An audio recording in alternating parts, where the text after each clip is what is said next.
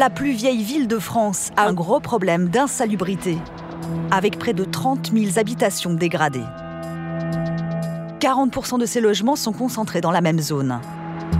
Encore le troisième arrondissement. Et bonjour, c'est Nicolas de Immobilier Compagnie et bienvenue dans cette nouvelle émission. Et dans cette émission, on va parler de la plus vieille ville de France, comme tu viens de l'entendre, on va parler de Marseille. Et je remercie d'avance, alors j'ai mangé ton nom, tu m'en veux pas, mais il y en a, a l'un d'entre vous qui m'a envoyé un petit message en privé en me disant Nicolas, Marseille Habitat a été condamné.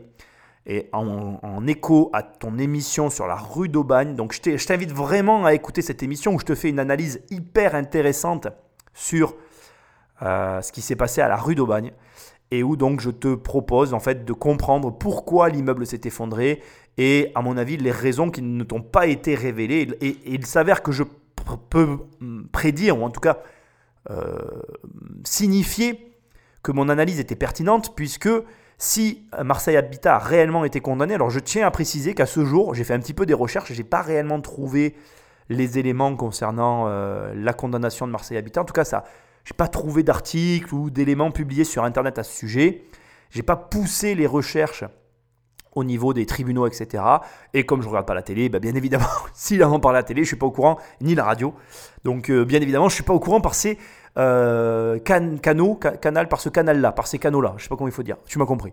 Donc, je suis je ne suis pas en confirmation, mais du coup, je vais te faire une analyse. Alors, je vais être très franc avec toi. Cette émission est en deux parties. Donc, l'émission que je vais analyser est en deux parties. Et cette émission que tu écoutes est en deux parties. Sauf que je ne vais pas analyser la deuxième partie de l'émission que j'ai mise, puisque c'est la deuxième partie, c'est une euh, partie sur le racket.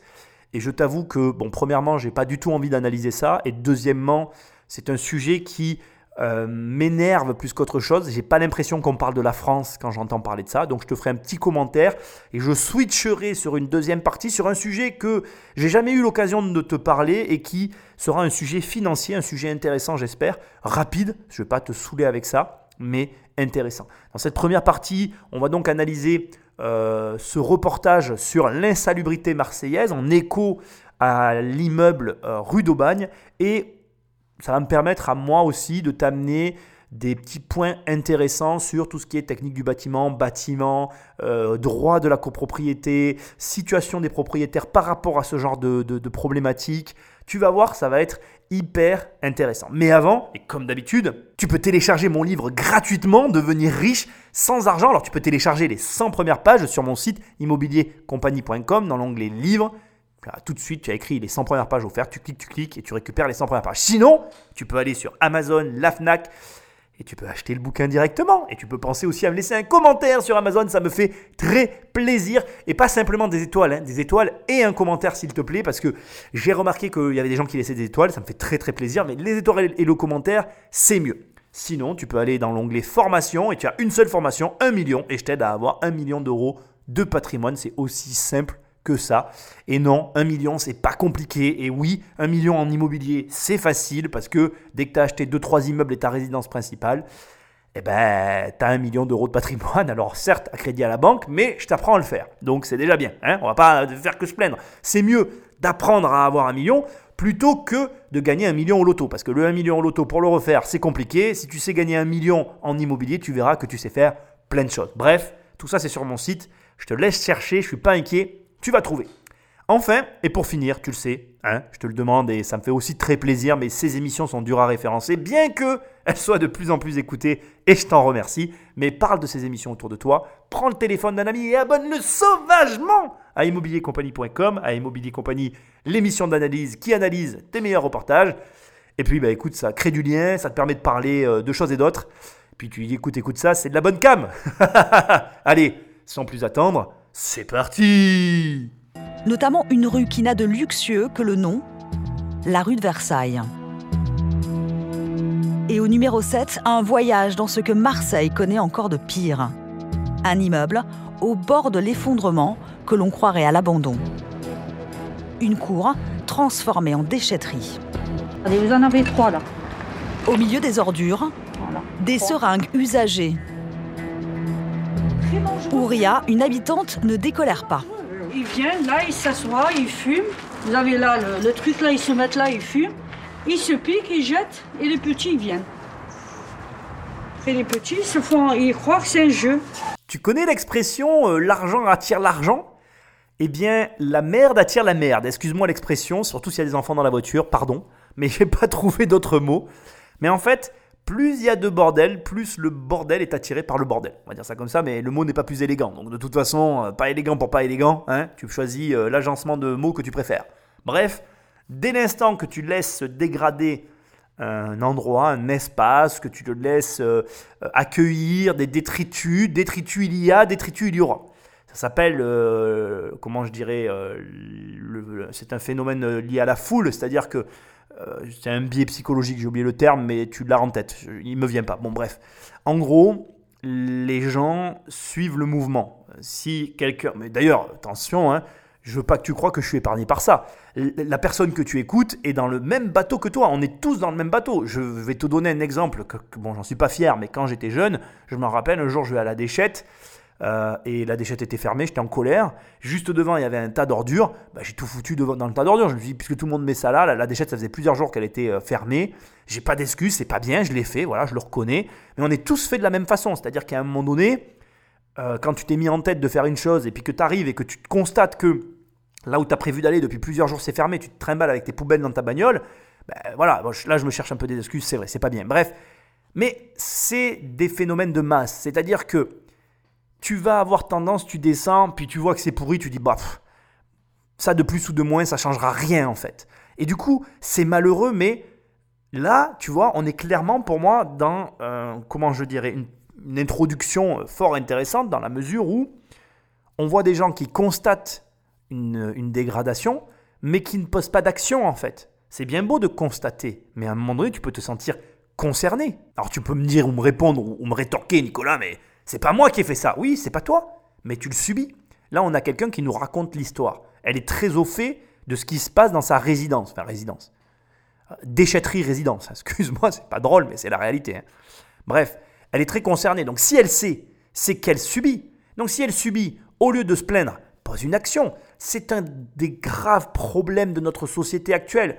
Aujourd'hui, on est dans le jugement, on est dans l'expectative et dans l'attentéisme. Mais je veux dire, bon, que, tu juges, euh, qu'on se juge les uns les autres. Bon, dans une société d'image, c'est malheureux, mais j'ai envie de te dire, j'ai pas de solution à proposer. Puis ça va pas en s'arrangeant. Euh, si tu donnes des téléphones à tes enfants à 10 ans, c'est sûr qu'ils vont commencer à se regarder dedans. Du coup, ils accentuent eux-mêmes leur image. L'image devient le truc le plus important.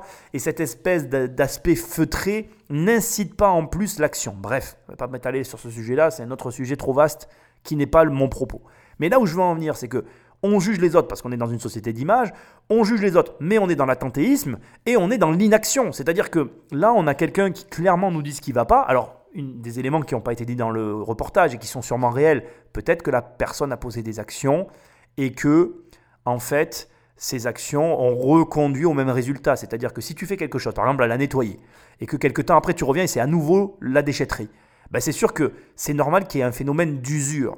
Mais il y a une chose que je veux te dire, et qui est très intéressante.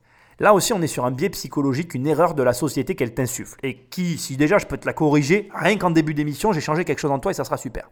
L'erreur qu'on fait tous, et qu'il faut arrêter de faire, c'est qu'on a tendance à se dire dans notre tête, euh, je, par exemple, je vais te prendre le cas de la criminalité, donc je vais devenir policier pour éradiquer la criminalité. Je veux qu'il n'y ait plus de criminalité dans ma rue. Ça, c'est une erreur qu'on fait tous. C'est-à-dire qu'on se met un objectif qui n'existe pas. Et, remarque bien que je n'ai pas dit inatteignable, j'ai dit un objectif qui n'existe pas. C'est-à-dire que un, mode, un monde pardon, sans criminalité, ça n'existe pas. Un monde sans saleté, ça n'existe pas. Ce que j'essaye de dire, c'est que cette dame, elle critique une situation qu'elle a peut-être essayé de changer, mais elle se dit, j'aimerais, je voudrais que mon immeuble soit propre. Mais ça n'existe pas. Tu te fixes un objectif qui n'existe pas. Au lieu de te dire, je voudrais que la rue n'ait plus de criminalité, il faut que tu te dises, je vais essayer de réduire la criminalité au maximum. C'est-à-dire que tu ne peux pas la supprimer en fait. Tu ne pourras jamais supprimer certains comportements ou certains éléments de nos vies ne pourront jamais être totalement supprimés. Voilà, c'est ce que j'essaye de dire. En fait, on doit vivre avec, on doit accepter que ces choses-là existent. Et c'est compliqué en fait, parce qu'on on, est parfois, par exemple, la criminalité, c'est un truc que j'ai du mal à, comprendre. C'est d'ailleurs pour ça que je n'analyserai pas la deuxième partie de la, de la, comment dire, de l'émission qu'on écoute, parce que ça parle de ça, et c'est quelque chose que je ne, que j'ai énormément de mal à comprendre. Donc je, suis fait comme toi, c'est-à-dire que moi-même, j'aurais tendance à vouloir éradiquer la criminalité. Je ne comprends pas, et j'aurais tendance à dire, ben voilà, c'est dû à l'éducation. Il faut éduquer les gens pour qu'ils soient moins, moins, qu'ils aient moins tendance à avoir des, actes criminels, mais en fait c'est complètement faux. Il n'y a aucune action que je pourrais poser qui pourra l'éradiquer. Je pourrais juste essayer de la réduire à son maximum. Et c'est très différent en fait. Pareil, on va prendre un exemple qui nous concerne toi et moi. Tu m'écoutes en te disant Nicolas, je veux devenir milliardaire, je ne pourrai jamais faire de toi un milliardaire. Et d'ailleurs, je vais aller plus loin que ça, personne ne pourra jamais. Moi, je peux t'apprendre à gagner tes premiers millions très modestement parce qu'effectivement, il y a des trucs sur lesquels je peux t'aider, mais du million au milliard, je suis désolé de te le dire, que ce soit pour toi ou pour moi, ce chemin-là, tu peux le faire que toi seul en fait. On peut t'apprendre jusqu'à un point, mais il y a un, point à partir duquel la, suite du chemin t'appartient. Elle appartient à personne d'autre. Tu peux être accompagné, parce que ça, on peut toujours être accompagné, c'est toujours mieux d'être accompagné. Mais en réalité, le rôle que va jouer la personne qui va t'accompagner peut être mis en question à tout moment.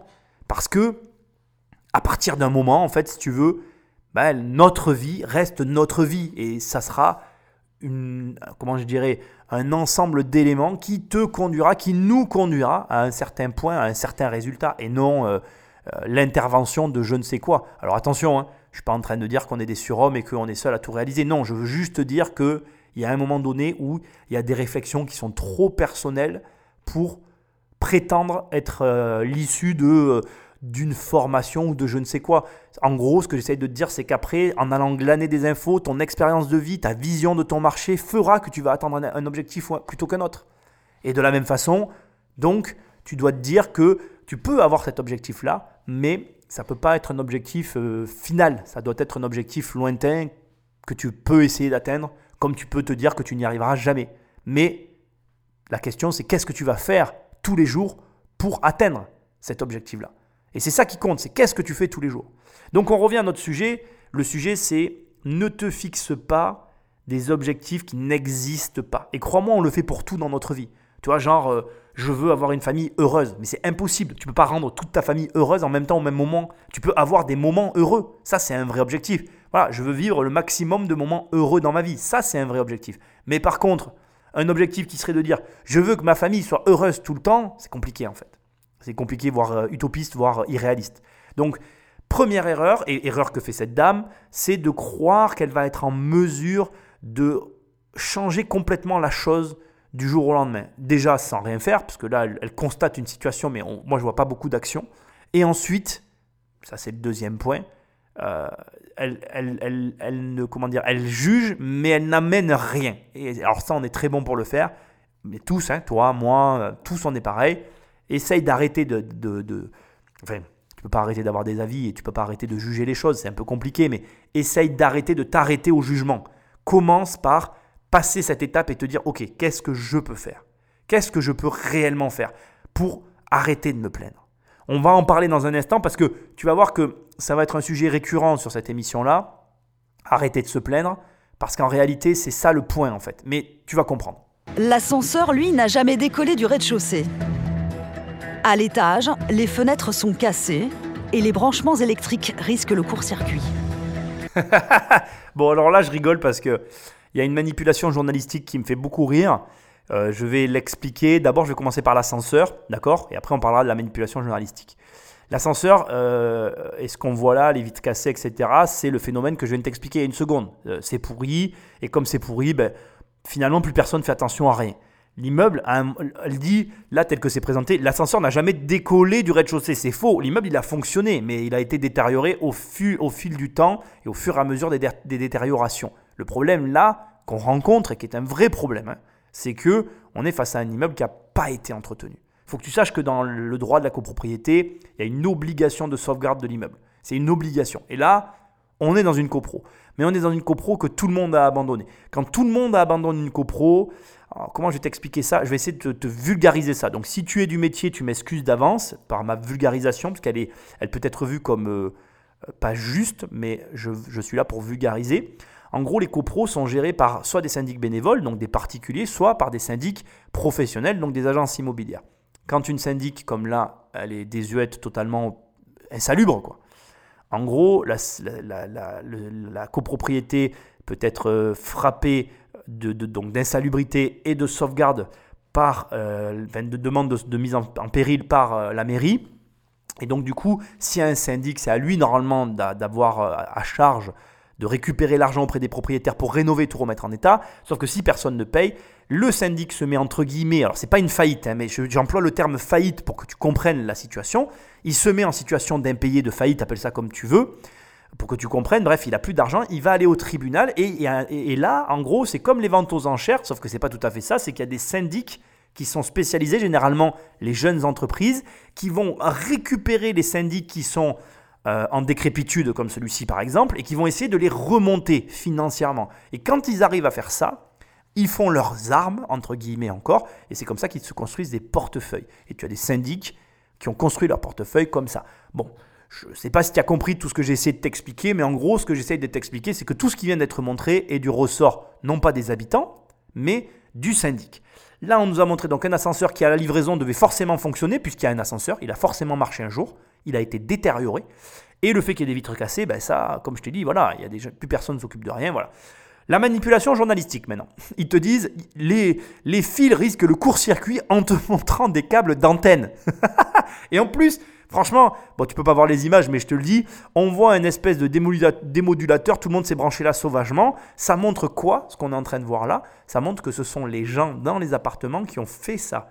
Et là, on rentre dans la difficulté de la situation. C'est-à-dire que on peut toujours accuser les uns les autres, ses voisins d'être comme ci et les gens d'être comme ça. Tu peux trouver toutes les raisons du monde à toutes les situations du monde. Mais à un moment donné, il y a des gens qui ont fait ça. À un moment donné, il y a des locataires qui ont pris le gauche et qui ont transgressé les règles. C'est-à-dire qu'ils sont allés dans les communs et ils se sont raccordés à leur sauce, aux antennes, et ils ont fait ce qu'ils ont voulu. Je ne serais même pas surpris qu'il y ait des locataires ou des habitants qui aient détourné le câble de leur habitation pour le brancher, pouf, directement sur l'arrivée générale EDF. Et ça, on ne peut pas faire comme si ça n'existait pas. Et quand tu en arrives à ce stade-là, tu peux plus incriminer un camp en fait. Tu peux plus dire c'est la faute du syndic, c'est la faute du méchant propriétaire. Non, là on en est à un point où c'est la faute à tout le monde. Et où à un moment donné, si collectivement on se dit pas on va modifier tout ça, on va remettre tout ça propre, eh bien ça n'est pas possible de redresser la barre. Et là, on, touche du doigt, pour moi, un des graves problèmes euh, généralisés dans notre pays à tous les stades. C'est-à-dire que, comme tu l'as entendu au début, tu as des gens qui sont là, qui n'ont aucune responsabilité, qui se déresponsabilisent, mais qui ont un jugement sur tout et qui montrent du doigt sans ne jamais rien faire. Donc ça, c'est, j'adore, quoi, tu vois. Le mec te dit non, mais là, ça va pas, c'est pas bon, il te montre ce qui va pas, mais lui, non, il fait rien, quoi. Il constate, mais il fait rien. Et d'un autre côté, t'as as, des gens qui s'autorisent tout et qui sont choqués quand on leur interdit de faire des trucs. Ou qui comprennent pas d'ailleurs ce que c'est que l'interdit. Et donc là, après, voilà, on, rentre dans une relation. Alors c'est vérolé, attention, hein. je ne dis pas que quelqu'un a tort et que quelqu'un a raison. Je dis que tout le monde a tort, en fait. Et tout le monde a tort dans cette histoire. Et là, pour moi, en fait, il faudrait, tu vois, autant je suis quelqu'un qui est contre euh, les, les, les, créations de postes étatiques à tout va, parce qu'on n'en manque pas en France, autant là, euh, on a des, en France, on a des comment on appelle, euh, on a des comités qui se réunissent pour euh, régler les problèmes. C'est un nom, excuse-moi. Je dois être fatigué sur cette émission. Je perds mes mots. Bref, on a des gens qui sont là pour euh, des comités de conciliation, voilà, qui sont là pour aider à ce que les, informations circulent mieux. Autant là, je trouve que quasiment pour les bâtiments, il manque parfois sur les sujets sensibles comme, comme celui-ci des personnes qui seraient détachées à la mairie pour s'immiscer dans euh, les, situations comme celle-ci, c'est-à-dire il faudrait prendre tout le monde et puis voilà, taper sur tout le monde. Quoi. Enfin, je suis désolé, le mot est violent, taper, ok, c'est peut-être pas le bon terme. Mais en gros, euh, dire à tout le monde, bon maintenant vous arrêtez, vous vous taisez communément, vous n'avez, je veux plus vous entendre parce que vous avez tous tort en fait. Comme les petits-enfants, tu sais, quand tu imagines une classe de petits-enfants, à un moment donné, ça dégénère, tu en as deux, trois qui, foutent un petit peu la zinanie, et là, ça part en, en comment dirais-je, en cohue générale, tu vois. Tous les gamins font n'importe quoi simultanément. Là, si tu cries pas sur tout le monde, en fait, si tu commences, si tu cherches à en engueuler que trois, tu vas pas calmer la classe. Tu comprends ce que je veux dire? Ben là, c'est pareil en fait. C'est la même analogie. C'est-à-dire que là, Tout le monde a quelque chose à redire en fait. Parce que tout le monde n'est pas content et c'est normal. Les propriétaires sont pas contents parce que leur logement c'est devenu euh, bah, une déchetterie. Les locataires sont pas contents parce qu'ils vivent dans un endroit bah, qui est une déchetterie. Et la mairie est pas contente parce qu'elles ont un immeuble insalubre comme euh, à la rue d'Aubagne qui s'est effondré et que ben, ça fait tâche. Donc tu vois, personne n'est content. Donc à un moment donné, il faut arrêter de chercher à dire qui a raison, qui a tort. Il n'y a, plus de qui a raison, qui a tort. Vous avez tous tort en fait. Vous vous taisez, vous allez tous vous asseoir maintenant, et vous allez faire ce que je vous dis. Voilà. Et honnêtement, je vais être peut-être, je vais peut-être choquer, te choquer, mais moi, moi, je serais du genre à faire payer tout le monde. Parce que là, il n'est même plus question de dire c'est au propriétaire à payer, c'est au locataire à payer. Non, c'est tout le monde qui doit payer. Tout le monde. Parce qu'il y a un moment donné, le propriétaire, il vit pas là. C'est pas lui qui allait se raccorder sauvagement dans les communs à je ne sais quelle euh, antenne télé ou je ne sais quel réseau EDF, tu vois. Donc c'est trop facile de dire c'est la. Mais, mais à un moment donné, tout le monde a aussi laissé faire. Donc, pour moi, on est sur des situations qui sont devenues tellement extrêmes qu'il ne peut plus y avoir de réaction modérée en face. Ça doit être une réaction extrême forcément. Mais tu vas voir, tu vas voir que ça va au-delà de ce que tu peux imaginer et on est face à, pour moi, à, des problèmes de société qui sont profonds et qui vont au-delà simplement des logements. Ouria tient à nous montrer l'intérieur d'un des appartements de l'immeuble. Huit enfants en bas âge y vivent. Le balcon menace de s'écrouler à tout moment. Les petits ne sortent pas ici, non? Non, ils ne sortent pas ici. Ah oui, Depuis qu'ils ont cassé, non, ils ne sortent pas. Ça, c'est dangereux, ça. Depuis un an, certains locataires se battent pour obtenir une rénovation de leur immeuble. Je ne vais pas m'éterniser sur ce passage, parce que ce que je vais dire pourrait être très mal pris et, sorti du contexte. Ça pourrait même être détourné à mon désavantage, mais je suis quand même obligé de le souligner. Quand tu prends un logement, d'accord? Parce que là, il faut faire preuve d'intelligence. Hein. Tu signes un logement et le balcon menace de s'effondrer tu ne fais pas 8 enfants dans un appartement où le balcon menace de s'effondrer. D'autant que j'ai cru voir les images, on est, dans, on est face à un P3, P4, donc 3 ou 4 chambres, 8 enfants. Moi, personnellement, j'ai un énorme problème avec ça. C'est quelque chose que je n'arrive pas à comprendre. Tu vois, par exemple, nous, on a un enfant, on, on habite dans un P3, enfin, on habite dans un P4, mais tu vois, tu prends un P3, tu as deux enfants, tu prends un P4. Alors certains vont me dire, oui, mais Nicolas, on peut très bien mettre deux enfants dans une chambre. Oui, tout à fait, je ne juge pas ça. Et je veux pas que tu crois que là, je suis en train d'émettre un jugement.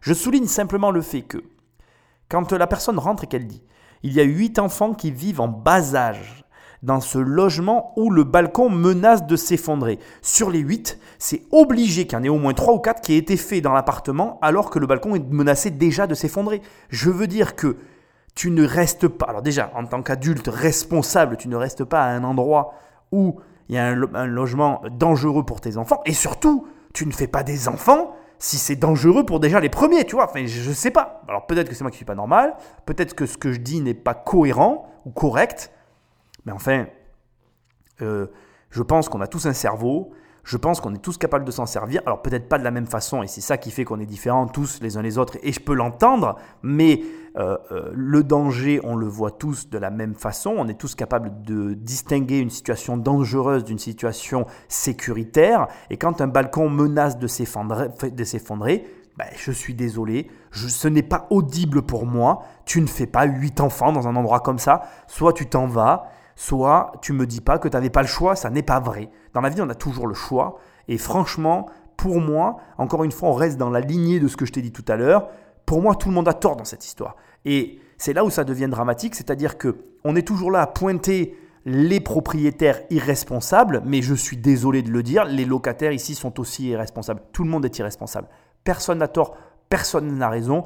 Tout le monde devrait euh, prendre sur, sur lui et faire un effort parce que franchement, c'est une situation anormale de tous les côtés. Séverine Decaux et leur avocate, dans sa mallette, un document très compromettant pour les propriétaires des appartements. Les copropriétaires de l'immeuble 6-7 rue de Versailles, 3e arrondissement de Marseille, doivent, sous un délai de 6 mois à compter. En avril 2014, un arrêté de péril tombe sur l'immeuble. Les propriétaires ont 6 mois pour faire des travaux sous peine d'amende. Les locataires sont eux censés être relogés par la mairie de Marseille. Un an plus tard, rien n'a été fait et tous les appartements sont encore pleins. L'immeuble est dans l'illégalité la plus totale. On ne pourra pas venir dire aux, habitants ici que personne n'est au courant. On a un arrêté du 25 avril 2014 qui dit qu'ici les conditions sont absolument déplorables et dangereuses pour tous les habitants. Et nous revoilà dans la même situation qu'avec notre immeuble rue d'Aubagne. C'est-à-dire que tu te retrouves dans un immeuble qui est logé de façon anormale, je m'excuse, mais euh, en tout cas moi personnellement, dans mon entourage, je connais personne qui a 8 enfants, donc c'est pas normal déjà. Alors je, n'incrimine pas bien évidemment le fait que la personne ait 8 enfants, j'incrimine le fait de vivre dans un logement qui n'est pas, euh, comment je vais dire, euh, adéquate pour accueillir 8 enfants. Parce que c'est la même chose que bah, tout dans la vie en fait. Quand une personne utilise un objet, le temps d'usure de l'objet n'est pas le même que quand 8 personnes utilisent le même objet. Et encore 8, en plus les parents, ça fait 10. Donc par exemple, sur le moindre euh, appareil utilisé, au lieu de n'avoir qu'un, par exemple, nombre de 3 ou 4 ou 5 personnes qui vont utiliser l'appareil, bah, tu te retrouves avec 10 personnes qui l'utilisent. Donc le temps, l'usure est deux fois plus rapide. Et là encore, je suis très amusé de voir les cabrioles qui sont faites. Parce que quand on te dit, oui, les propriétaires, mais les propriétaires, à un moment donné, si la personne, elle arrive, imaginez une seconde, mais c'est intéressant, moi je trouve comme réflexion. Tu loues un appartement à un couple qui a deux enfants. Et cinq ans plus tard, le couple en a huit. Et ils t'appellent et ils te disent le logement est, impropre à la location et l'usage n'est pas conforme. Mais déjà, premièrement, bon, il bah, n'y a rien qui interdit les gens de faire 8 enfants. déjà, ils ont le droit. Hein, voilà, on va commencer par le début. Ils sont dans leur bon droit. Maintenant, il y a un moment donné, à quand est-ce qu'on parle de leur responsabilité? Quand est-ce que tu dis à ces gens, monsieur, madame, vous avez fait 8 enfants, le logement n'est pas adapté vous ne pouvez pas incriminer le propriétaire. Tout ne peut pas être la faute du propriétaire. Et a un moment donné, il n'est pas venu, il leur a pas dit Allez, faites 8 gosses, les gars. Comme ça, vous allez user mon appartement, il sera insalubre. Mais bon, encore une fois, voilà. Le problème ne vient pas que des 8 enfants. C'est un ensemble, on est bien d'accord. Là, je me suis arrêté sur ce facteur-là parce que bon, c'est un peu gros à mes yeux, tu vois, et que personne ne le souligne, ça me fait un peu halluciner aussi. Mais au demeurant, on va souligner aussi un autre point qui me fait mourir de rire. On se retrouve aussi, comme toujours dans ce pays, avec des lois inapplicables on frappe, on met un arrêté de péril sur un bâtiment qui est délabré. Je vais être très franc avec toi, j'ai fait des recherches, parce que moi j'aime bien faire des recherches, tu le sais, avant de faire ces émissions. je suis allé voir sur Google Earth. Entre-temps, bien évidemment, il y a eu cette émission qui est passée à la télé, sans doute, j'imagine, à la télé. Enfin, je ne sais pas où elle est passée, mais elle est passée quelque part, elle a été vue en tout cas. Bien évidemment, l'immeuble a été rénové, mais les rénovations sont juste extérieures. Ils n'ont fait que les communs, les parties communes et euh, les parties communes et les parties extérieures, à savoir les balcons, etc. Ce qui veut dire qu'en fait, ce dont elle te parle, l'arrêté de péril, alors il peut y avoir un arrêté de péril sur les logements pour insalubrité, et il peut y avoir un arrêté de péril sur les parties communes parce que le syndic est condamné, ou en tout cas est contraint de rénover, ce qui serait normal hein, dans la situation actuelle, de rénover les parties communes. Et dans ces cas-là, bah, bien évidemment, on n'est pas face qu'à un arrêté de péril, on est face à une multitude de problèmes. Et bien évidemment, au niveau de la copro, les travaux ont été faits. Maintenant, s'il y a eu une insalubrité, si cet immeuble a été frappé d'insalubrité sur les logements, il n'y a aucun moyen d'appliquer ça. Encore une fois, on est dans un pays de lois inapplicables. On est les champions. Alors on réfléchit beaucoup, mais niveau action, il n'y a pas grand-chose. Et on revient au début de cette émission, quand je te dis que les gens ont tous un avis sur plein, plein de choses, on a tous un avis sur plein de trucs, mais au niveau action, il n'y a pas grand monde. Et finalement, tu ne peux pas reprocher à notre population d'être à l'image de sa justice, de son gouvernement. Le pays entier te façonne finalement à être cette personne que je suis en train de critiquer. Alors je ne te critique pas directement, mais malheureusement, malheureusement, tu es le produit de la société dans laquelle tu évolues. Et aujourd'hui, notre société française, et j'en suis désolé, elle nous déresponsabilise à mort. On est déresponsabilisé. Je veux dire, quand à un moment donné, tu as quelqu'un qui arrive et qui dit c'est scandaleux, mais bon, en face, il y a une personne qui a fait 8 enfants dans un P3 ou un P4, il y a quand même aussi un problème de responsabilité que personne ne peut éluder dans cette histoire.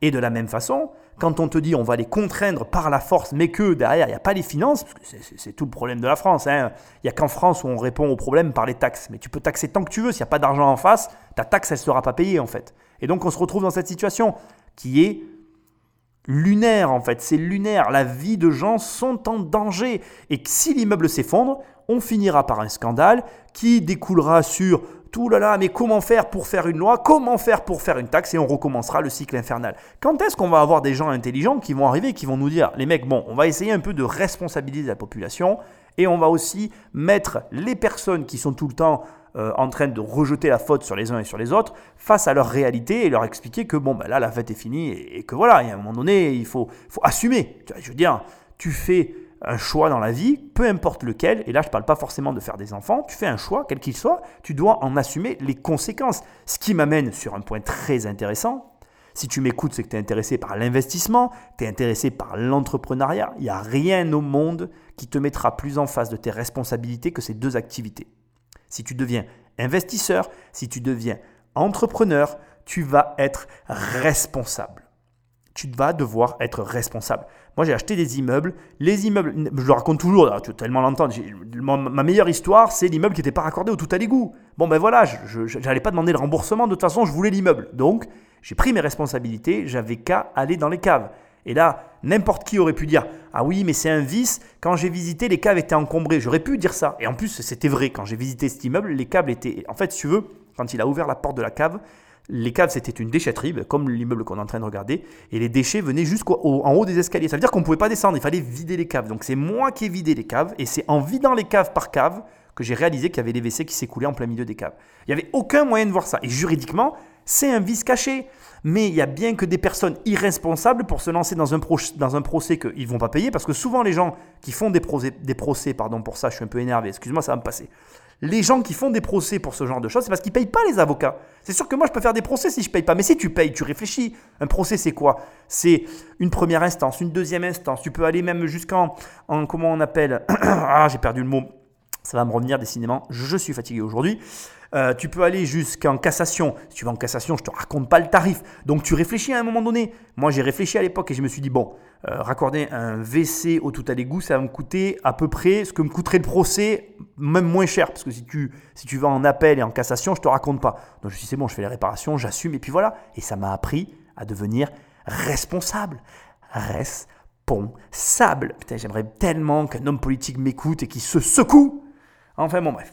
Tout ça pour te dire que finalité, on se retrouve dans une situation vérolée, parce qu'en fait, ce n'est pas la faute des propriétaires, ce n'est pas la faute des locataires, c'est leur faute communément, c'est leur faute mutuellement. Ils sont tous fautifs.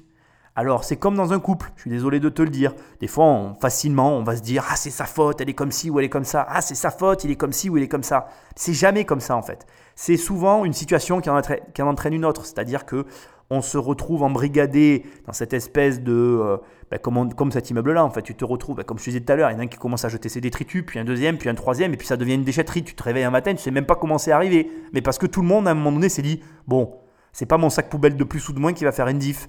Ben, à la fin, si, ça fait la différence. Et c'est marrant parce que c'est exactement le même processus que tu dois appliquer à ta vie pour obtenir des changements. Et c'est ça qui est super drôle, c'est que l'être humain est super bon en fait pour empiler euh, les mauvaises euh, habitudes, les mauvais comportements. C'est très simple pour nous en fait. Humainement en fait, on, agit facilement dans le mauvais sens en fait. Mais quand il s'agit de faire des efforts pour s'améliorer, ben là c'est plus compliqué. Parce que en fait, certains changements ne sont pas réellement ce qu'on désire. Bref, j'en viens au point de tout ça. Euh, donc, on a d'un côté une copro qui est contrainte de refaire les parties communes, ce qui sera fait parce que la copro est un organe euh, relativement puissant juridiquement parlant, avec une capacité euh, de collecte de l'argent qui est plus que redoutable. Donc si tu veux, pour la copro, il n'y aura aucun souci. Mais là encore, la copro s'arrête à la porte des appartements. La partie insalubre qui concerne les logements, elle, sera beaucoup plus complexe à régler. On va voir un petit peu les autres éléments qu'on a dans l'émission, mais je te le dis déjà, peu importe, même si j'ai trouvé euh, sur Google Earth euh, le bâtiment et que j'ai pu constater qu'en tout cas au niveau des parties communes ça avait été refait, il y a 90% de chances que les problématiques internes au logement qu'on va voir soient restées les mêmes. Le bâtiment garde les séquelles d'un immense incendie qui a ravagé la cage d'escalier l'année dernière. Les pompiers avaient dû évacuer en urgence tous les habitants. Depuis, aucune rénovation n'a été engagée l'immeuble est toujours aussi dangereux. S'il y a des morts, effectivement, ce sera la mairie qui sera responsable, les propriétaires. Euh, on pourra se retrouver effectivement devant une juridiction pénale pour que ces personnes irresponsables soient jugées pour homicide involontaire, absolument. Alors ici, voyons un peu les points euh, dramatiques de la situation et selon moi, en tout cas, ce qui est vraiment très grave dans la situation. La première et la pire des possibilités que je vois, c'est que certains propriétaires aient touché de l'argent d'assurance et reloué dans l'État. Alors déjà, euh, là, il faut savoir aussi que tel que c'est présenté, c'est pas... Euh, comment je vais dire ça? Il manque beaucoup d'éléments. Et comme à chaque fois, les journalistes ont tendance. Alors, certes, tu vas peut-être me. Et, et, s'il y avait un journaliste qui m'écoutait, il aurait raison de me le faire remarquer. Certes, c'est vrai. Euh, tu ne peux pas, dans des reportages de 20 minutes, aller au fond des sujets et comme derrière, tu as des antennes et des contraintes, effectivement, moi j'ai une liberté totale, j'ai personne qui me donne des ordres, donc je peux aller plus au fond. Donc je ne vais pas attaquer les journalistes, mais là, on est vraiment dans un cas typique de, de, juridiction immobilière qui est hyper intéressant pour toi et qui va un peu t'expliquer comment ça marche. Donc déjà, on te donne une information qui est très vraie et très drôle parce que l'avocate ne donne pas pour moi, alors ça a sûrement été coupé, j'espère que c'est ça, mais il manque beaucoup d'informations. Premièrement, le feu a été déclaré dans les parties communes. Et encore une fois, c'est le syndic qui a l'obligation de d'entretenir, de sauvegarder l'immeuble. Donc là, très clairement, pour tout ce qui est partie commune, on ne peut incriminer, aucun propriétaire. Si le syndic n'a pas fait son travail, à la limite, là où je la rejoins pour l'homicide involontaire, c'est en tout cas les poursuites qui peuvent être euh, euh, euh, comment dire encourues, c'est que éventuellement on peut reprocher au propriétaire de ne pas avoir fait le nécessaire auprès du syndic ou de ne pas avoir changé de syndic pour que le nécessaire soit fait. Dans un sens ou dans l'autre, il y a un défaut au niveau du syndic. Le syndic a l'obligation, et je te l'ai déjà dit plusieurs fois, moi j'ai vécu des incendies dans ma vie de bâtiment, et je, peux, je connais très bien la procédure, et quand il y a eu un incendie, la première des choses qui est faite, on doit retirer la suie. La suie, c'est, pour si jamais tu sais pas, c'est cette espèce de pellicule. Alors en fait, quand ça brûle, tu as, du noir, tu sais, tu as cette fumée noire qui, rond, qui, qui se dégage du feu. Et en fait, ça dépose de la suie, donc une espèce de pellicule partout. Cette suie, elle est vraiment très nocive d'abord pour l'être humain. Et ensuite, c'est la première chose qu'on retire avant même d'entamer des travaux de rénovation. On retire d'abord la suie parce que comme c'est très nocif pour l'être humain, tu ne peux pas revenir tant que la suie n'a pas été retirée. Pour te donner un exemple, donc j'ai vécu plusieurs incendies. Hein. J'ai vécu un incendie d'appartement qui s'est propagé dans un autre logement. J'ai vécu un incendie de toiture et j'ai vécu aussi un incendie de scooter dans des parties communes ouvertes. Donc vraiment un incendie minime. Eh ben même là, on a retrouvé de la suie au dernier étage. Ça avait coûté pas mal d'argent. Mais l'avantage, c'est qu'il y a des oui, c'est ça, des assurances. Tu l'as bien compris, il y a des assurances. Et donc déjà, un point très grave de cette situation qu'il aurait fallu éclaircir et amener dans le reportage, c'est qui est assuré et surtout qui a touché l'assurance et n'a pas fait les travaux. Et ça me paraît plus que peu probable que... Enfin, alors voilà, pareil, je suis obligé avant d'aller plus loin, et là, mon cerveau vient de faire tilt. Aujourd'hui, il est un peu endormi, mais il réagit encore un peu quand même, heureusement. Bon, effectivement, il faut voir d'abord les causes et l'origine de l'incendie. C'est la première des choses. Parce que comme tout, hein, c'est comme quand tu te fais voler ton téléphone portable, tu dois appeler ton assurance derrière, il faut faire hyper gaffe à ce que tu dis, parce que selon ce que tu dis, eh ben, on ne te le rembourse pas. Ils sont drôles ces assureurs quand même. Tu sais, ça me fait mourir de là. Assurez-vous, vous en avez vraiment besoin, vous ne le savez pas, mais si vous arrive le moindre truc, vous serez vraiment content. Le jour où il t'arrive un truc, ah oui, mais j'ai oublié de vous dire que cette, cette situation précise, ben, elle n'est pas couverte. oui, donc en fait, tu sers à rien, quoi. Je te paye pour rien, en fait. Ben, donne-moi mon argent. Bon, on va parler des assureurs, sujet sensible. Euh, mais bon, il en faut, puisque de toute façon c'est obligatoire, c'est un, monopole euh, induit, c'est comme ça qu'on me dit Bon, tu me corrigeras si je me trompe. Bref, premier problème, euh, cause de l'incendie. et c'est toujours pareil, ça tu dois savoir qu'aussi, dans le bâtiment, enfin, dans tout ce qui est logement, en fait, personne, les assureurs n'interviennent pas tant que la cause n'est pas trouvée et n'a pas été réglée. Donc il y a une double peine, j'ai envie de dire, pour que tous les éléments, pour que tout soit, euh, comment dirais-je, pour que tout soit enclenché. Alors prenons deux exemples par rapport à ce qu'on vient de voir qui pourraient expliquer la situation. Enfin, l'expliquer et ne pas l'expliquer. Premier exemple qui expliquerait pourquoi tout est bloqué, pourquoi c'est une déchetterie. Imaginons que la cause de l'incendie soit un court-circuit et que euh, pour diverses raisons, as des, comme il disait tout à l'heure au début de l'émission, il disait qu'il y a des câbles qui soient dénudés et que c'est ça qui, cause, qui a causé l'incendie.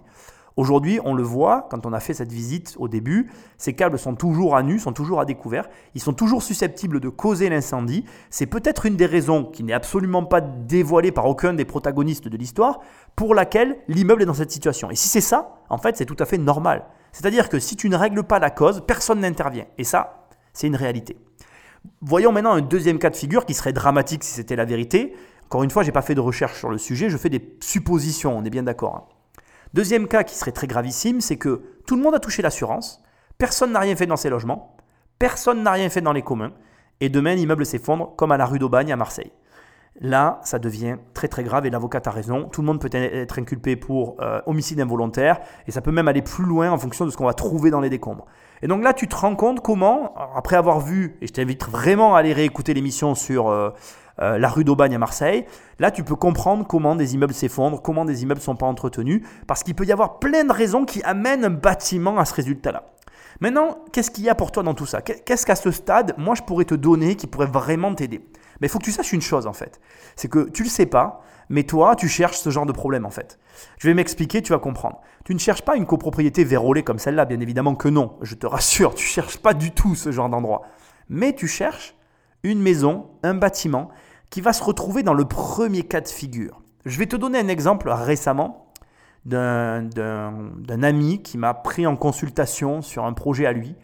Il a acheté une maison qui était invendable sur un marché. Il a payé 30 à 40% moins cher que la valeur du marché pour un problème d'humidité. Et ce problème d'humidité, en fait, on a supposé ensemble, lui et moi, d'où ça pouvait venir. Il a acheté la maison en prenant le risque. On a fait une supposition. On a pris le risque que euh, mes suppositions était, euh, était, parmi les suppositions que j'ai faites, j'en ai fait plusieurs. Pour moi, il y avait deux vraies suppositions et une troisième que je trouvais peu probable mais qui en faisait partie. Il y avait soit une infiltration par façade qui était la moins probable de toutes, soit les deux propositions les plus euh, probables, c'était une infiltration par le toit. Donc il y avait plusieurs zones que j'avais identifiées comme étant euh, la source du désordre, soit une canalisation pétée dans les, dans les, dans les étages en fait. C'était une maison à étage, donc entre les deux étages et cette canalisation pétée, euh, enfin endommagée, générait les sources euh, d'humidité dans le logement. Or, après, euh, après s'être installé, après avoir fait les recherches, il s'avérait que ça venait bien évidemment de la toiture et de la zone, enfin d'une des zones que j'avais identifiées. Bref, il a fait une très bonne affaire parce qu'il y avait un désordre, une cause que personne n'arrivait à trouver, que personne n'arrivait à identifier. Il l'a identifié, il l'a réparé. Alors, est-ce qu'il a gagné 30% de la valeur? Je ne peux pas te le dire, puisqu'il ne revend pas aujourd'hui, donc on ne peut pas savoir. Mais euh, bah, de toute façon, dans 3-4 ans, je serai encore là, hein, je te rassure. Mais je te promets que le jour où il revendra, bah, je t'en parlerai dans une émission, c'est sûr. Parce que c'est marquant. Bref, on en vient au point qui t'intéresse. Toi, tu cherches ça. Tu cherches des désordres que tu es capable d'identifier. D'accord? J'insiste bien, c'est très important. Des désordres que tu es capable d'identifier, de régler et d'acquérir à moindre coût. donc, typiquement, la rue d'Aubagne de Marseille qu'on a vu la dernière fois et ce bâtiment qu'on est en train de voir dans le troisième rue de Versailles sont des bâtiments qui, alors dans le cadre d'une copro comme celle-ci, je te le déconseille, c'est trop gros, on est face à une énorme copro. Il faut que tu saches que c'est pareil, les très très grosses copro, il faut éviter. C'est encore un autre débat, on va pas rentrer dans le sujet ici, mais il faut que tu évites. Mais si tu étais sur une petite maison où il y avait 3-4 logements et que c'était le bordel, ben là tu peux y aller en fait. Voilà. Donc à toi de faire la part des choses, de, bien évidemment euh, ben, être capable d'être sûr de tes compétences, alors de les acquérir par la façon que tu veux, mais dans tous les cas, c'est ce que tu cherches. On écoute la suite et la fin de cette première partie. On peut rentrer? Aujourd'hui, Séverine Decaux se rend chez une famille qui vit dans l'un des appartements les plus dégradés de la rue. C'est l'humidité? Oui. Les murs du salon sont constellés de champignons noirs toxiques pour la santé des habitants. C'est scandaleux, c'est choquant, d'autant que le propriétaire n'est pas venu, n'a pas fait les travaux, rien n'a été fait. Il n'y a rien. Et que vous a dit l'inspecteur d'insalubrité quand il est venu la dernière fois? Qu'est-ce qui va se passer? L'inspecteur qui est passé, c'est monsieur. Ah, c'est l'inspecteur, oui. C'est vous? Hasard de tournage, l'inspecteur d'insalubrité de la mairie est de passage dans l'immeuble ce jour-là. Ça fait quand même quelque temps que vous venez. Ça fait trois ans que vous venez, que vous envoyez des papiers au propriétaire. Des procès-verbaux et des amendes comme seule réponse. La mairie de Marseille serait-elle dépassée par l'insalubrité de la ville Comment vous expliquez une situation pareille Il y a, tro- il y a deux, deux ou trois ans de courrier et, et regardez les- De l'humidité, ouais. les- l'état de l'état de l'appartement. C'est dommage, moi j'ai pas de photo de l'état. Je connais cet état, enfin, je connais d'autres quartiers de Marseille. Certes, il y a des problèmes d'insa- d'insalubrité, mais si le logement n'est pas insalubre, c'est compliqué. Pas assez insalubre pour être traité. L'explication de l'inspecteur d'hygiène révolte Séverine Decaux. Il faut lui demander de venir vivre ici peut-être pendant quelques mois. Peut-être que là, il se dira c'est insalubre. Je sais pas, il faut venir voir les chambres, c'est une catastrophe. Voilà. Dans quoi les enfants dorment. Ça, c'est pas insalubre pour l'inspecteur d'insalubrité. Quatre enfants vivent dans cette toute petite chambre, se lavent dans cette salle de bain impraticable et souffrent de graves problèmes de santé. L'armoire à pharmacie déborde de médicaments pour soigner les troubles respiratoires. C'est difficile hein, parce qu'à chaque fois, les enfants ils sont hospitalisés à cause de l'humidité. Ils sont malades, d'accord, voilà. Tu n'as pas respiré. Regardez. A une autre crise de l'asthme. Voilà. On reste sans voix devant ça. Enfin, c'est, euh, voilà. Rue de Versailles, le renouveau de Marseille se fait toujours attendre. Ça serait bien qu'il y ait un peu d'argent qui soit dépensé aussi pour le renouveau du troisième arrondissement. Six mois après notre tournage, la situation dans la rue de Versailles est toujours aussi catastrophique. Depuis cinq ans, l'État a pourtant débloqué plus de 3 milliards d'euros pour rénover Marseille. Mais l'essentiel de cet argent a été investi dans le centre-ville et les quartiers nord, à seulement quelques centaines de mètres du 3e arrondissement. Bon alors, le passage est très long, je suis désolé, c'est le dernier passage avant qu'on bascule dans la deuxième partie d'émission. J'ai coupé la suite, hein, puisque après il parle des raquettes et j'ai vraiment pas envie de parler de ça ici. Et il est temps, avant que j'attaque cette dernière analyse, que je t'amène des précisions mais essentielles. D'abord, c'est catastrophique, des enfants qui vivent dans ces conditions, je suis complètement d'accord. On va pas remettre ça en cause. Euh, Voilà, je veux dire, euh, aucun enfant ne mérite ça et, euh, et je crois qu'ils n'ont rien demandé en fait au départ. Un enfant, il ne demande rien lui, il arrive et puis il est là où il est. Ça montre qu'il y y y a- réellement un décalage à, certains niveaux de vie pour certaines personnes. Bon, je ne vais pas revenir sur ce sujet, je ne veux pas faire du mélodramatique, je veux juste que tu prennes note que c'est pris en considération dans ces analyses et que je ne peux pas m'arrêter qu'à ça. Sinon, malheureusement, l'émission s'arrête et je ne dis pas qu'il ne faut pas être humain, je dis qu'il faut prendre les faits et être capable froidement, malheureusement, de les analyser. Tout le long de cette émission, euh, je n'ai jamais vu les fenêtres ouvertes. Et j'aimerais aujourd'hui envoyer un message à toutes les personnes qui m'écoutent. Parce que des fois, je me dis que, ben, excuse-moi, de, j'espère que tu vas pas mal le prendre, mais des fois, je me dis que tes parents, ils n'ont pas fait le taf. Mais euh, moi, j'ai des locataires, j'en ai eu beaucoup. Maintenant, j'en ai beaucoup moins, c'est vrai. Mais j'ai eu des lo- logements. hein. et, euh, et je suis halluciné de voir que les gens ne savent pas qu'il faut ouvrir tous les jours chez eux une heure. Il faut, je, vais le dire, mais vraiment, voilà, je suis désolé de devoir le dire, mais ça, ça- c'est un point où euh, aujourd'hui, je, je suis, on est face à de la bêtise humaine. C'est-à-dire que là, tu as des gens qui arrivent qui te disent c'est de l'humidité, mais tu personne qui, dit, qui a fait un test. Est-ce que seulement on a testé si le logement est humide ou non? Alors l'humidité, c'est quoi? Le corps humain dégage de l'humidité. Quand il y a trop de gens dans un logement, ce qui semble être le cas dans cet appartement-là, alors de gens, encore une fois, voilà, je n'élude pas les enfants, nanana, nanana. Mais quand il y a trop de gens dans un logement, il y a trop d'humidité. Plus il y a de gens, plus il faut aérer. Donc si tu vis à 10 dans un P3, il faut pas aérer qu'une heure par jour. Et les gens qui me disent, ben, j'aère une heure par jour alors qu'on est 10 dans un P3, je leur répondrai, monsieur, il faudrait aérer 3-4 heures. Ah oui, mais l'hiver il fait froid. Voilà les réponses que tu as. Mais c'est du vécu ça. Oui, mais vous comprenez, l'hiver il fait froid. Ah ben oui, mais m'appelle pas pour me dire que c'est humide. Tu vois, c'est s'il y a un moment donné en fait, c'est au propriétaire, au propriétaire ou je ne sais à qui de faire l'éducation. On, on s'en sort pas, tu vois. Encore une fois, voilà, j'ai peut-être tort et je veux que ce soit aussi entendu. Je ne suis pas allé dans ce logement. Je n'ai pas pu tester ce logement. Et je ne suis pas sûr que c'est été testé. Mais je vais être d'accord avec ce qu'a dit l'inspecteur d'insalubrité aussi. Et je vais sûrement choquer les gens qui vont écouter cette émission. Oui, c'est vrai.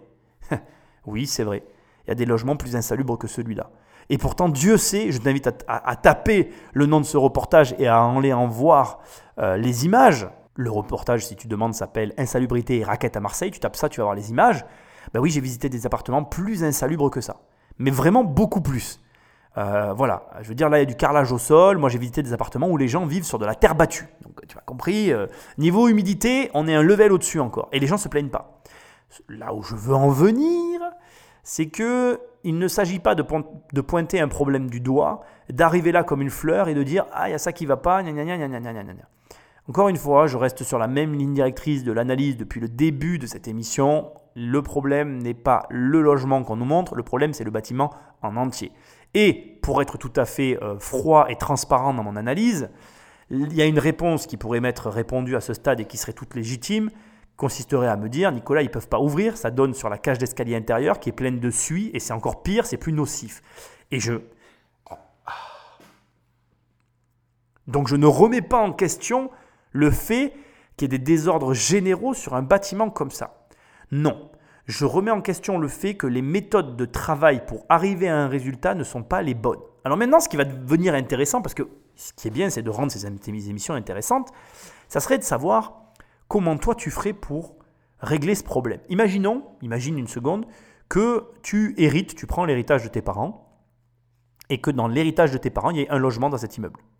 Tu as un logement dans cet immeuble. Sachant que, on va être très transparent, toi et moi, si tu le mets à la vente, tu ne le vendras pas. Un, appartement dans un immeuble comme ça, c'est invendable. La question la plus intéressante ici, ça serait de se dire, ok, on est là, on analyse, mais qu'est-ce qu'on ferait en fait? Qu'est-ce, Quelle serait euh, la méthodologie pour arriver à redresser un immeuble comme celui-là?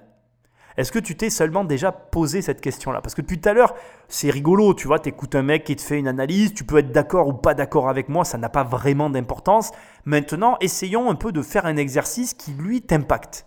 C'est à toi, c'est ton logement. La nana, elle filme ton appartement. Ces gens qu'on regarde, ils sont dans, dans l'insalubrité la plus totale. Et il faut quand même que tu le saches, tu es ici peut-être pour faire de l'entrepreneuriat ou de l'investissement. Si jamais tu hérites de cet appartement et qu'il est frappé d'insalubrité, tu peux devenir avoir un casier judiciaire et devenir marchand de sommeil et du coup avoir des problèmes pour créer ta boîte ou des problèmes pour faire certaines activités en France. Donc essaye vraiment de jouer à ce jeu-là et dis-toi qu'il y a un vrai enjeu derrière, c'est-à-dire qu'il y a un enjeu de ta vie, de ta carrière. Est-ce que ta carrière vaudrait un héritage d'un logement qui pourrait te faire avoir un casier judiciaire? Je ne crois pas. Donc réfléchis une seconde qu'est-ce que tu ferais Si tu as bien écouté cette émission, tu connais la première étape. La première étape, elle est très simple. Dans une situation comme celle-là, ta première étape, c'est d'aller trouver le syndic. Et avec le syndic, tu dois redresser les parties communes. Toujours dans un immeuble comme, comme celui-ci, où euh, tu, tu, vas avoir des désordres de façon générale, la première chose à faire, c'est redresser les parties communes. Mais pas les redresser comme tu le crois. Je ne suis pas en train de te dire, on va rénover les parties communes. Non, il faut les redresser financièrement. Ici, très clairement, on est face à un bâtiment qui a un manque de moyens. Donc ça veut dire que dans la copropriété, il y a de réels problèmes. Bah, à mon avis, il ne doit pas y avoir beaucoup de réunions de syndic, il ne doit pas y avoir beaucoup de communication entre les propriétaires. Donc la première étape, ça va être de reconnecter tous ces gens-là. Et je, je vais te choquer, mais ce n'est pas un syndic professionnel qui le fera.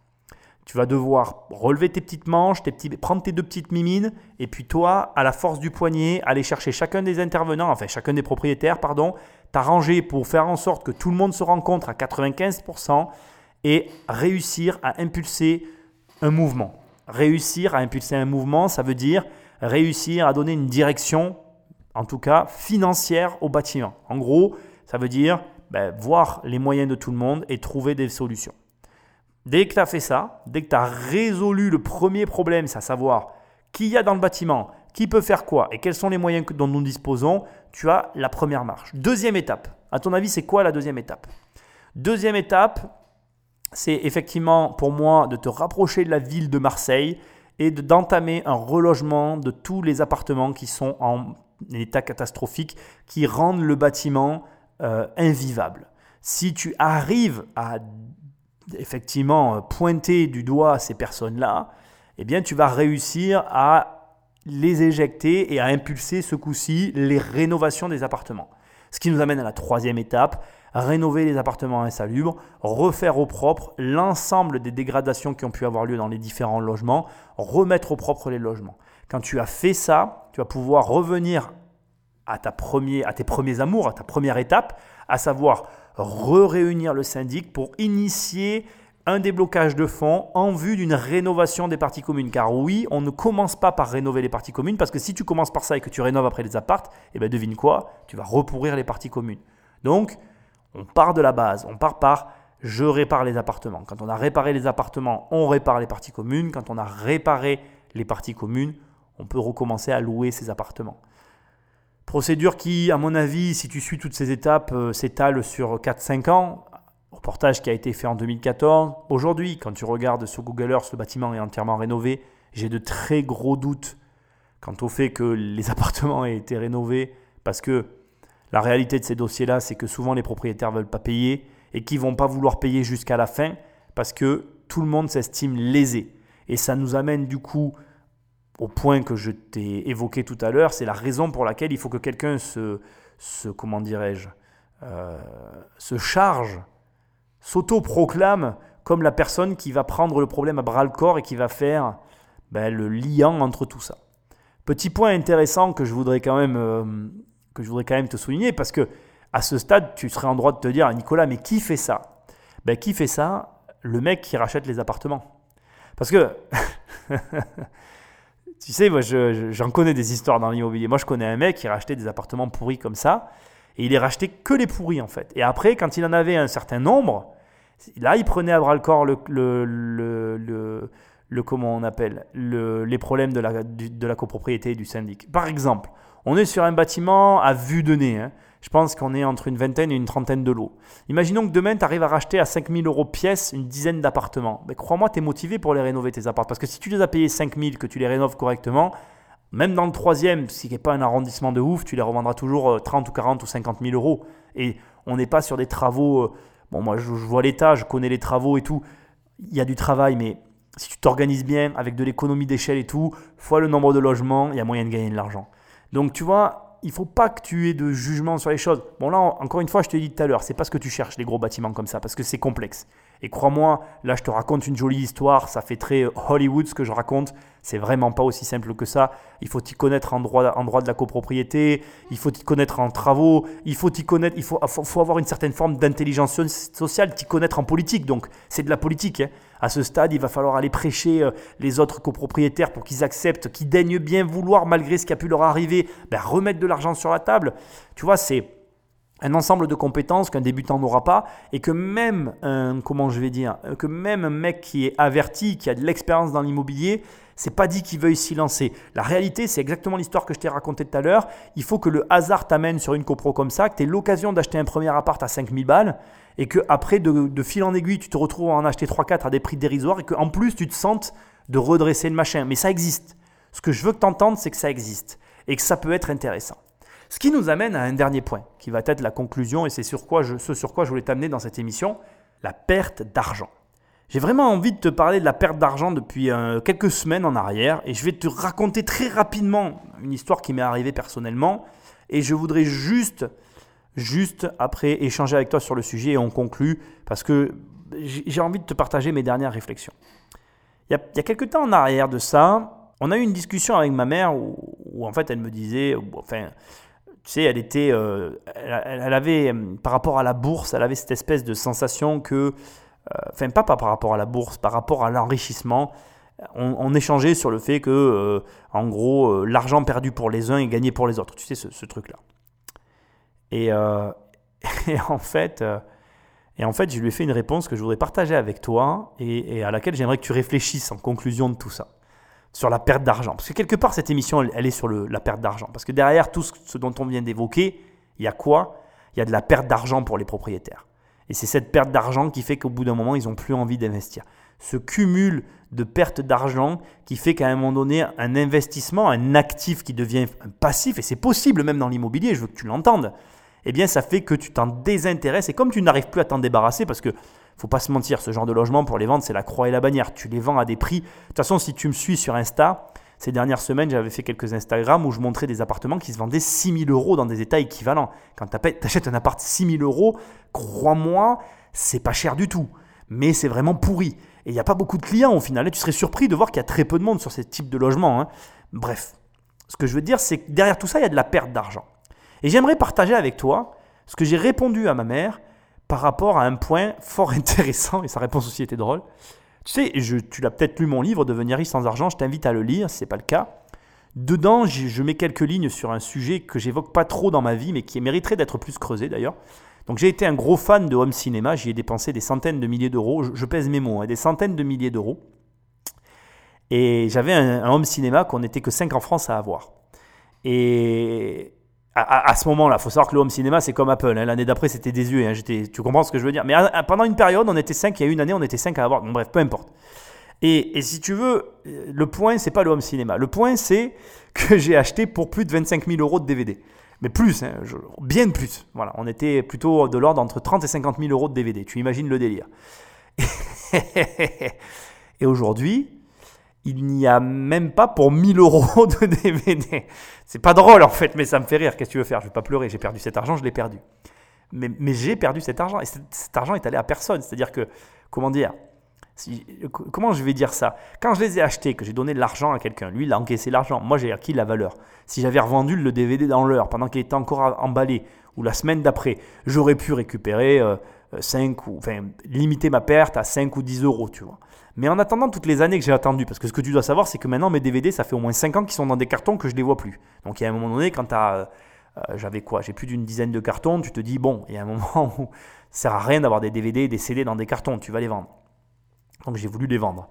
Quand tu vois les prix où tu revends, j'ai perdu cet argent. Cet argent, il est parti en fumée en fait. Il est, j'avais une valeur qui a juste disparu parce que l'objet n'a plus la même valeur. Il y a des objets qui prennent de la valeur et il y a des objets qui perdent de la valeur. Par essence, l'immobilier, 80, 70, 80% du temps, ça prend de la valeur. Mais il existe des, des cas comme celui que je viens d'évoquer où l'immobilier peut perdre de la valeur.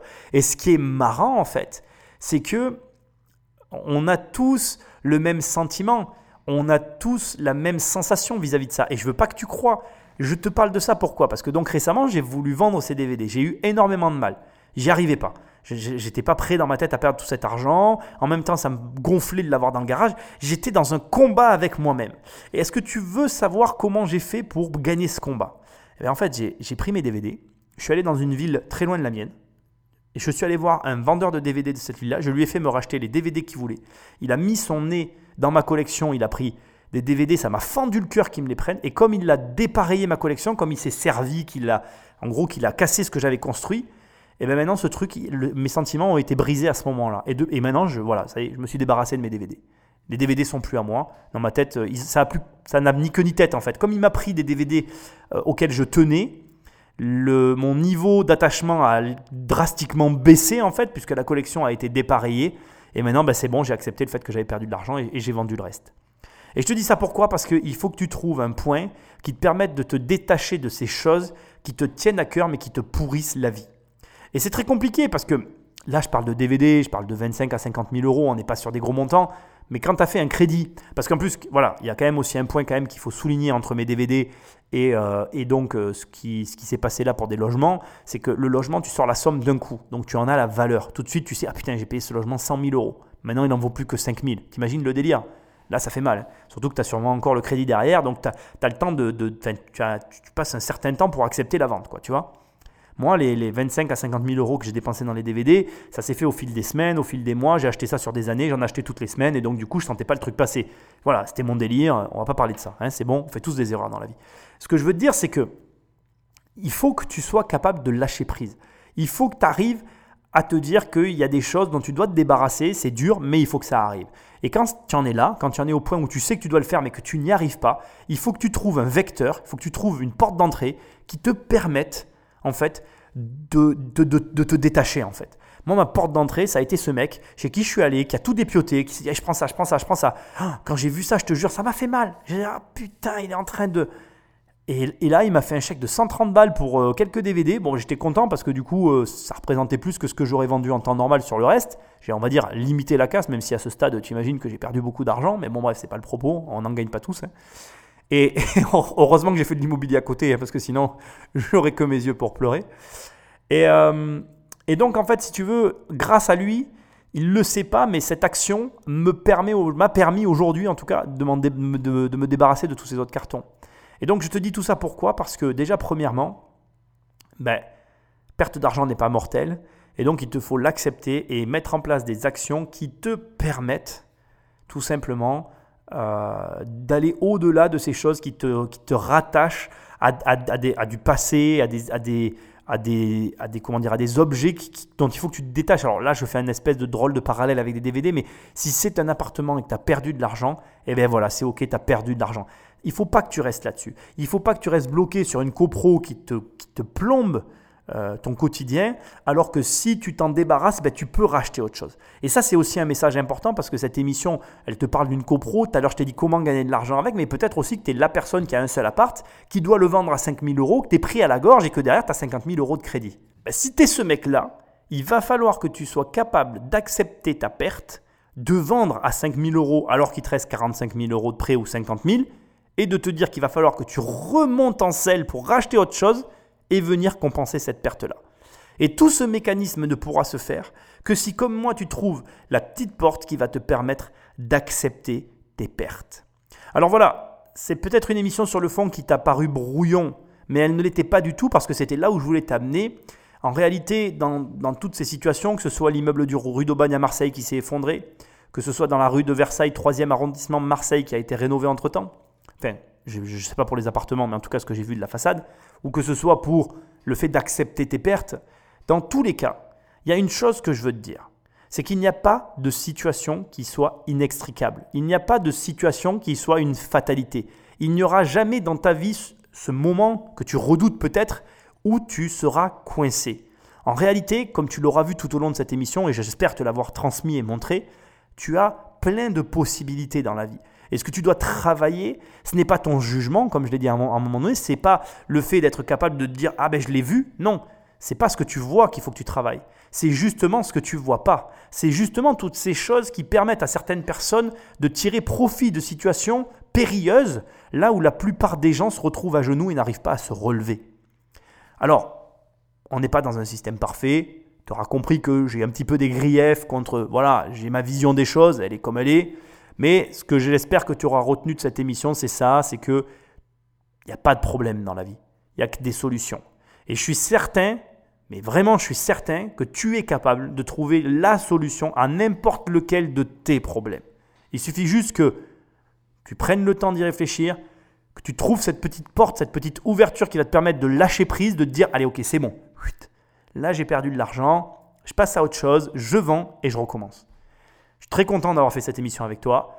Je vais te prévenir quand même parce que je te réserve une surprise. La semaine prochaine, il y aura encore une petite hors-série avant de reprendre les qui veut être mon associé et de finir avec les qui veut être mon associé. Et après, on reviendra à ce genre d'émission que, que j'adore en fait, que j'adore. Voilà, je suis super heureux d'avoir passé ce moment avec toi. Puis je te dis à très bientôt dans une prochaine émission. Salut